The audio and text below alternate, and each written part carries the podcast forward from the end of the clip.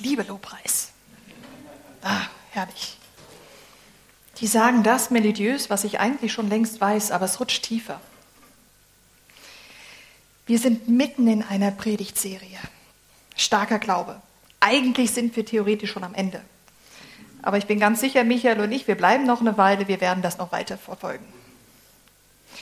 Wir haben gehört in den letzten Wochen, dass ein starker Glaube angstfrei ist, dass er voller Freude ist, dass er richtig echt ist.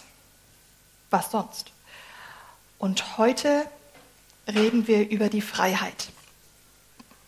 Freiheit ist in meinen Augen auch ein sehr zentrales Thema von einem starken Glauben. Und wenn man jetzt so ein bisschen überlegt, wenn man über Freiheit nachdenkt und in den Duden reinschaut, dann steht da drinne, dass Freiheit ganz viel mit Unabhängigkeit zu tun hat. Ganz viel damit zu tun hat, ähm, dass ich selber ungebunden einfach entscheiden kann, was ich möchte. Morgens zum Beispiel, wann ich aufstehe und was ich anziehe, was ich frühstück, mit wem ich mich treffe und welches Auto ich kaufe. Und äußerlich betrachtet macht das auch total Sinn, dass wir das machen dürfen und können. Aber was ist echte Freiheit wirklich? Und ich habe dann selbst so ein bisschen überlegt, Mensch, Freiheit, hm, das ist, fühlt sich irgendwie nicht so wirklich frei an, wenn ich darüber rede, wenn ich überlege, eigentlich kann ich das ja gar nicht machen, weil wenn ich jetzt überlege, hey, ich, ich folge Jesus nach, dann, dann laufe ich ja jemanden hinterher. Aber das will ich ja eigentlich nicht, wäre eigentlich, also das funktioniert irgendwie nicht. Und ich habe weiter geforscht. Das Wort Freiheit ist im Indogermanischen angelehnt und bedeutet unter anderem Folgendes. Es beschreibt eine Person, die in einem kulturellen Kontext verankert ist, der sie sich freiwillig angeschlossen hat und verteidigt diese Gruppe gegen Fremde oder Leute, die das kaputt machen wollen. Da spüren wir schon etwas, dass Freiheit vor der Aufklärung irgendwie was anderes war, als es heute ist. Und diese indogermanische Beschreibung klappt viel mehr mit dem oder beschreibt viel mehr auch das, was die Bibel unter Freiheit versteht. Also erstmal ist der Mensch nie für die Unabhängigkeit geschaffen worden. Und damit meine ich nicht die Unabhängigkeit, ähm, Frauenwahlrecht und irgendwie überhaupt, äh, dass ich sagen kann, was ich möchte, Meinungsfreiheit und Religionsfreiheit. Unabhängig von allem zu entscheiden, war nie die Idee. Wir lesen in der Bibel auf den ersten Seiten, dass, dass der Mensch selbst für eine Beziehung hin, zu einer Beziehung hin geschaffen worden ist. Also von einer Abhängigkeit. Von einer guten, gesunden Abhängigkeit. Wort abhängig, gehen wir ganz schnell ins Thema Sucht und irgendwie die ganzen Menschen, die irgendwie süchtig sind. Das ist hiermit überhaupt nicht gemeint. Eine gesunde Abhängigkeit. Und das ist so ein bisschen ziemlich anderes als das, was wir von heute so verstehen. Also wenn ich in einer Abhängigkeit zu Gott bin, dann könnte man auch sagen, hey, also dieser Gott, der ist definitiv zu alt. Also der lässt sich schon ziemlich lange Zeit, bis er sich mal blicken lässt der ist zu leise, weil ich höre ihn nicht. Und irgendwie wirklich was tun tut er auch nicht. Also der ist ziemlich machtlos. Also wo ist er denn? Wir sind zur Beziehung hingeschaffen worden. Das heißt, da ist ein Ding in uns, was gefüllt werden möchte mit dieser Beziehung. Und wenn diese Beziehung nicht innen drinne ist, entsteht ein Vakuum.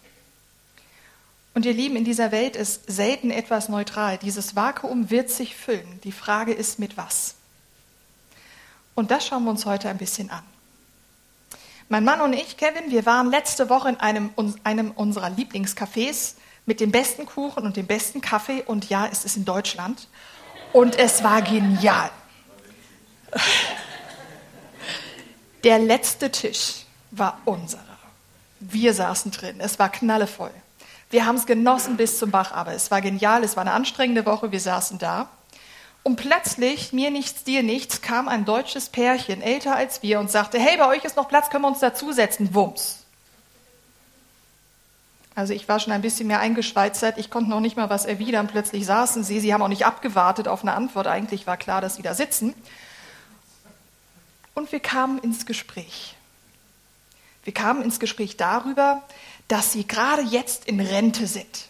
Und dass sie jetzt endlich nach jahrelanger, schuftender, harter Arbeit, sie waren selbstständig als Bäcker, ihr Lieben, Hammer, ich ziehe den Hut, haben sie es geschafft, jetzt endlich vogelfrei zu sein, haben sie gesagt. Jetzt können sie endlich alles machen, was sie wollen. Endlich können sie Orte besuchen, die sie schon immer mal sehen wollte, weil das ging ja nicht, weil immer wenn die anderen frei hatten mit Leuten, äh, mussten sie arbeiten. Und überhaupt war überhaupt das ganze Leben voller Arbeit. Nach ein paar Minuten haben Kev und ich gemerkt, die sind wirklich alles, aber nicht frei. Die sind wirklich alles, aber nicht frei. Sie haben noch so viel erzählt, was alles Schwieriges ist und erzählt, was, wo sie herkommen und wie anstrengend das alles war und wie schwierig auch Familie ist und die Ehe sowieso und ähm, irgendwie wie das Ganze funktioniert und, und äh, Freunde, das ist so kompliziert und frei sind sie nicht gewesen.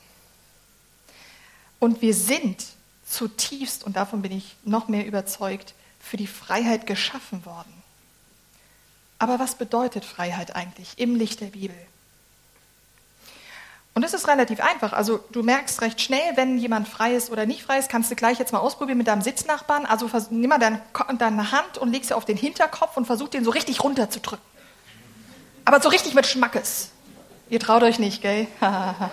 das ist okay. Das ist okay. Keiner würde das cool finden. Und der Instinkt in uns sagt, hey, nein, ich bleib stehen. Und das ist gut so. Das ist richtig so, weil wenn das nicht so wäre, da wärst du gebrochen. Und das ist gut, dass du diese Stärke hast. Wir merken in uns drinne, natürlich, wir wollen frei sein und selbst bestimmen. Da ist etwas. Heute haben wir so viele Möglichkeiten wie fast noch nicht vorher, unser Leben zu gestalten. Wir können entscheiden, ähm, was wir arbeiten wollen, wo wir wohnen wollen. Wir können das auch alles nochmal revidieren nach fünf Jahren oder weniger. Wir können alles selbst entscheiden, wenn die Mittel da sind oder auch nicht. Wir können auch einfach sagen, ich gehe in die Wildnis, mache einen Blog auf und verdiene so mein Geld. Das ist unglaublich. Das ist unfassbar, was es alles gibt. Aber wirklich frei entscheiden tun auch diese Leute nicht.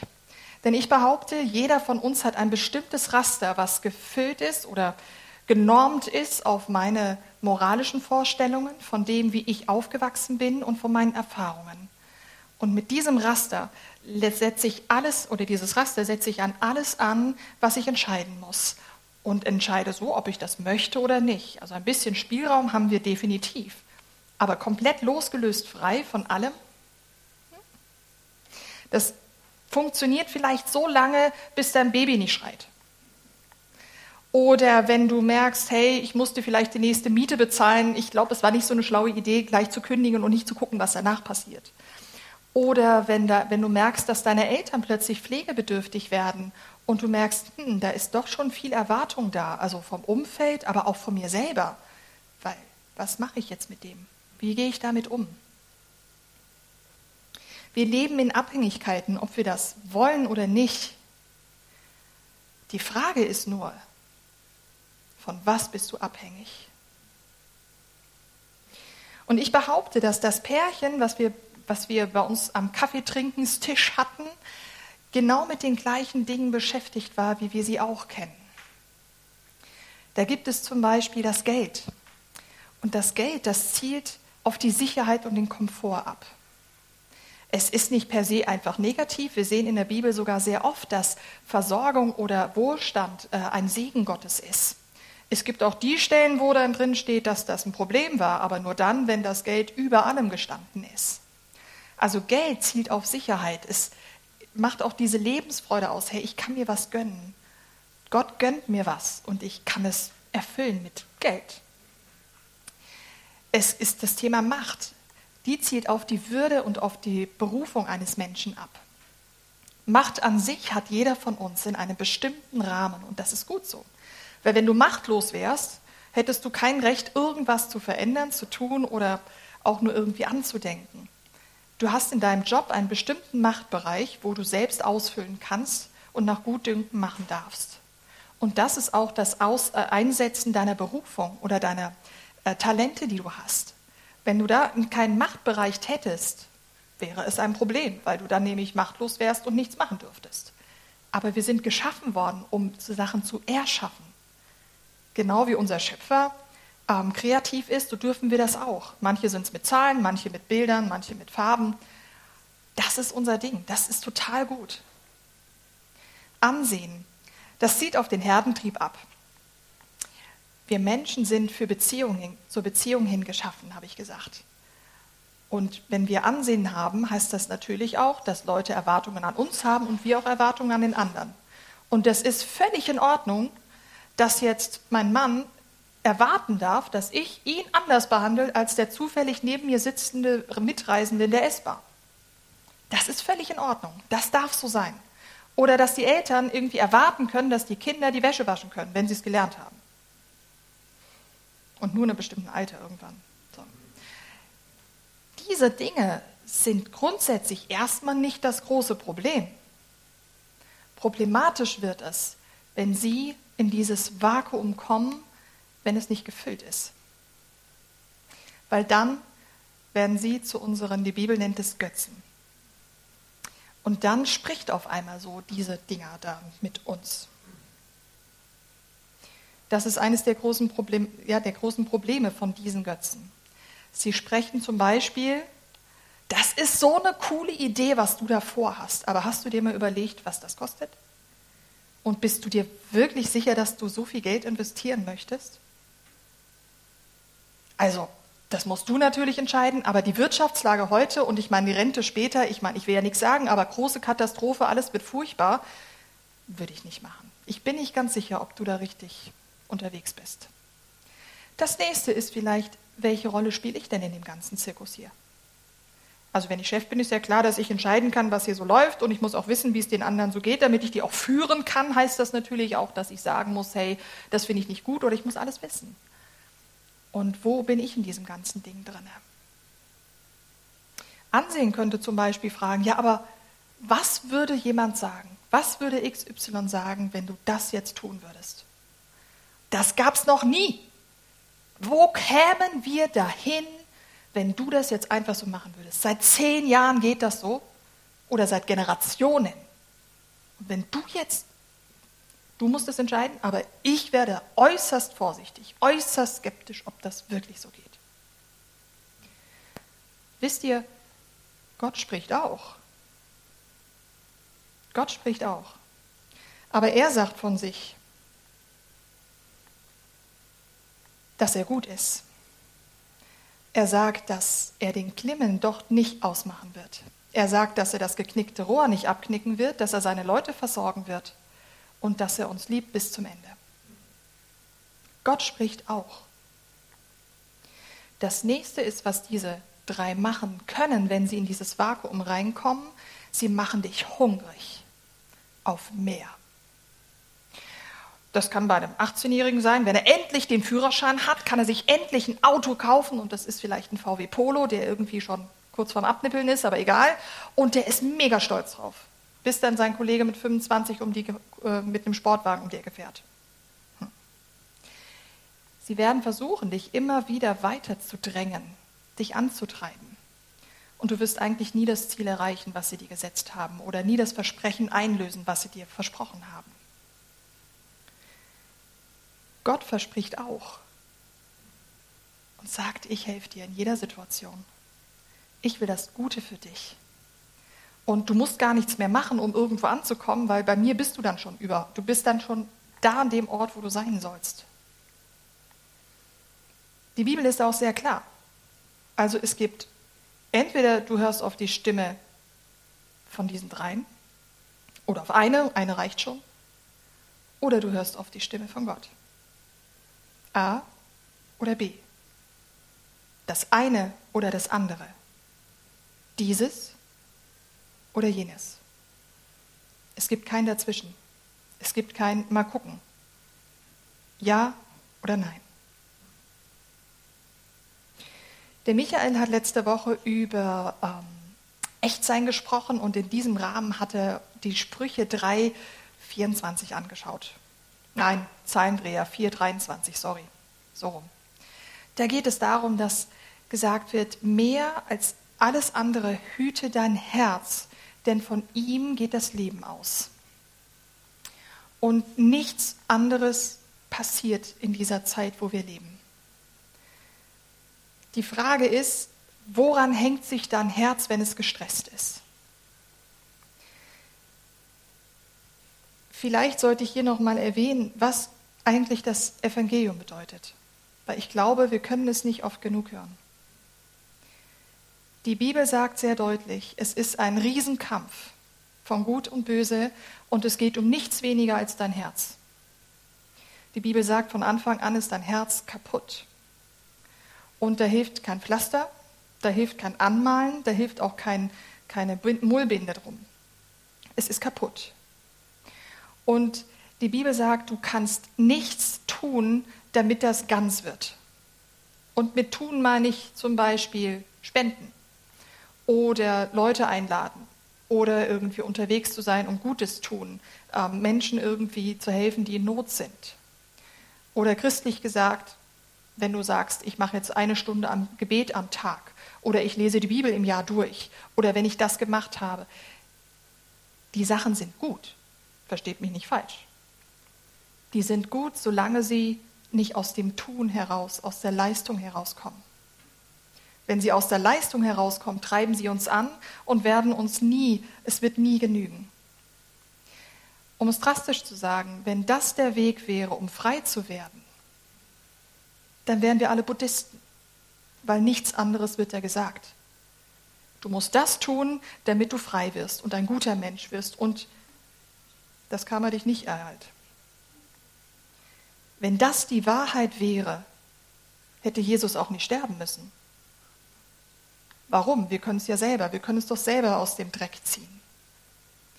Die Bibel spricht sehr klar und sagt, das Herz ist kaputt und es gibt einen Weg, wie du es wieder richtig hinkriegst, nämlich indem du sagst, Jesus, ich bin da und Jesus daran glaubst, dass er für dich gestorben ist.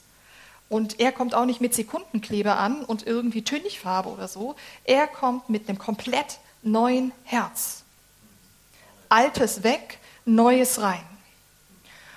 Und Christsein bedeutet nicht, nach Regeln und Vorschriften zu legen, sondern Christsein bedeutet, aus der Beziehung heraus zu leben.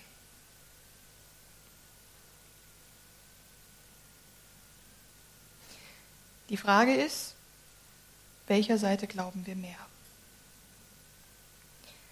Der Paulus bringt es wunderbar auf den Punkt in Galater 5,1. Zur Freiheit hat Christus uns befreit. Also doppelt gemoppelt hält besser. Freiheit, dazu sind wir berufen worden. Das ist die Befreiung, die er bringt. Bleibt daher standhaft und lasst euch nicht wieder unter das Joch der Sklaverei zwingen. Das meint diese Leistungsgeschichte. Das Joch und die Sklaverei meint diese Leistungsgeschichte. Die sind gewieft und gerissen. Glaubt ja nicht, dass ihr die einfach so ähm, übersehen könnt. Er sagt, wir sind befreit und wir sollen danach leben und dürfen danach leben. Und warnt uns, hey, ihr steht drüber. Oder weiter im Johannes, der hat das auch so schön gesagt, nur wenn der Sohn euch frei macht, seid ihr wirklich frei. Da haben wir es wieder, dieses doppelt gemoppelt hält besser. Wirklich frei seid ihr, wenn ihr in dieses Beziehungsding mit Gott wieder reinkommt. Wenn das Vakuum gefüllt ist mit diesem Gott, der gut zu euch ist und zu dem ihr hingeschaffen worden seid. Oder Matthäus, Kommt zu mir, alle, die ihr euch plagt und von eurer Last fast erdrückt werdet. Das sagt Jesus. Und er meint damit alles, wo ihr denkt, dass ihr leisten müsst und irgendwo drin steckt, wo euch anstrengt. Kommt zu mir, ich nehme euch das ab. Ich werde sie euch abnehmen. Nehmt mein Joch auf euch und lernt von mir. Also ganz ohne funktioniert es nicht, kommen wir gleich. Und lernt von mir, denn ich bin gütig und von Herzen demütig so werdet ihr Ruhe finden für eure Seelen, denn das Joch, das ich auferlege, drückt nicht, und die Last, die ich zu tragen gebe, ist leicht.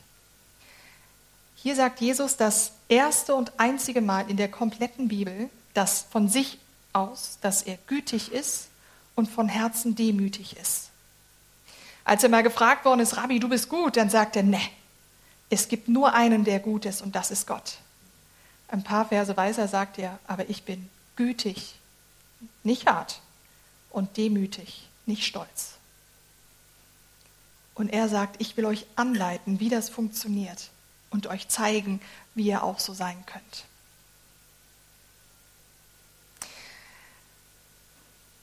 Gütig und demütig. Könntest du das von deinem Chef sagen?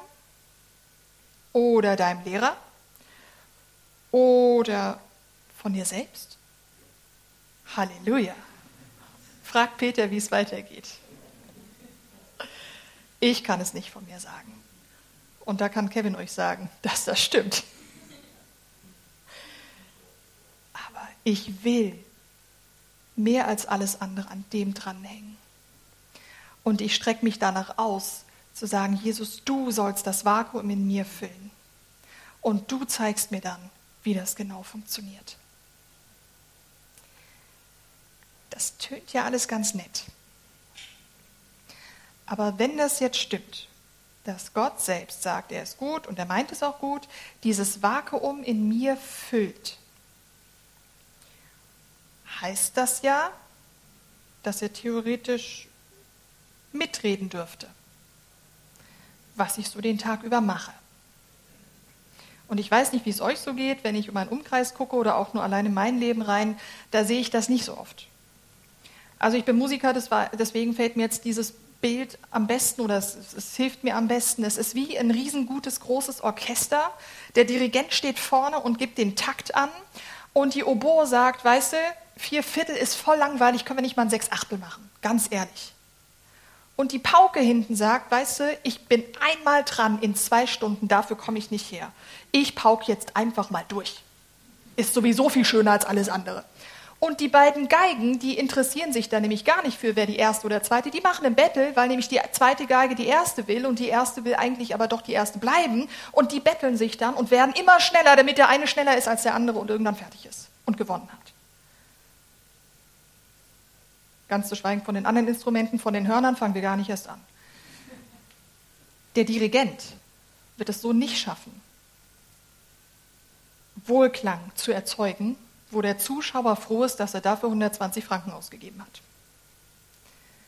Die Musiker werden nicht an einem Abend total müde und fertig rauskommen und glücklich, sondern ziemlich genervt, wenn sie überhaupt so lange durchhalten. Oft habe ich das Gefühl, dass Gott eigentlich Richtlinien gegeben hat, also Dinge gegeben hat, die eine gute Sache sind. Also Musiktheorie ist nicht so schlecht, wenn sich alle dran halten würden. Aber tun wir nicht. Cool ist, dass wir wissen, Gott kann aus allem auch was Gutes machen. Halleluja. Aber eigentlich wäre es doch cool, wenn es von Anfang an ein bisschen besser laufen würde. Und Leute, ich erzähle euch das nicht, weil ich es schon begriffen hätte. Könnt ihr euch noch an das Pärchen erinnern, ganz am Anfang, wo ich erzählt habe, die in unser Lieblingscafé gekommen sind? Ne? Ich habe euch noch gar nicht erzählt, wie es mir dabei ging. Ich war gestresst. Es hat mich genervt. Die kamen einfach hin, haben sich hingesetzt. Ich bin viel zu lange schon in der Schweiz. Ich konnte noch nicht mal was sagen. Dann plötzlich saßen sie. Dachte ich, Mensch, du warst auch schon mal schlagfertiger. Ich war voll im Peace. Ich war voll in Ruhe und habe gesagt, boah, Kevin, wir danken Gott, dass wir dieses tolle Kuchenstück haben dürfen, dass wir uns das leisten können. Und wir sind dankbar für diesen wunderbaren Tag, dass der Regen vorbei ist und wir Sonnen auf uns, also Sonne auf uns haben. Und dann kamen sie ich fand es nicht cool. Und das hat mich so genervt. Und irgendwann habe ich diese Stimme in mir drin gehört. Frag sie, wie es ihnen geht. Boah. Ich hatte zwei Möglichkeiten. Entweder ich überhöre es, war ja auch laut genug, die waren ja auch laut so mit dem Stuhl beschäftigt, ne? Oder ich höre zu. Höre ich denn drauf, wenn ich sage, hey Gott, ich brauche Pause und ich weiß, wann diese Pause nötig ist, nämlich genau jetzt mit meinem Stück Kuchen? Oder sage ich Gott, ich glaube daran, dass du weißt, was ich brauche? Wir haben ein bisschen gesprochen über dies und das und jenes eben. Sie haben dann von ihrem Leben erzählt. Hey, was macht ihr eigentlich beruflich?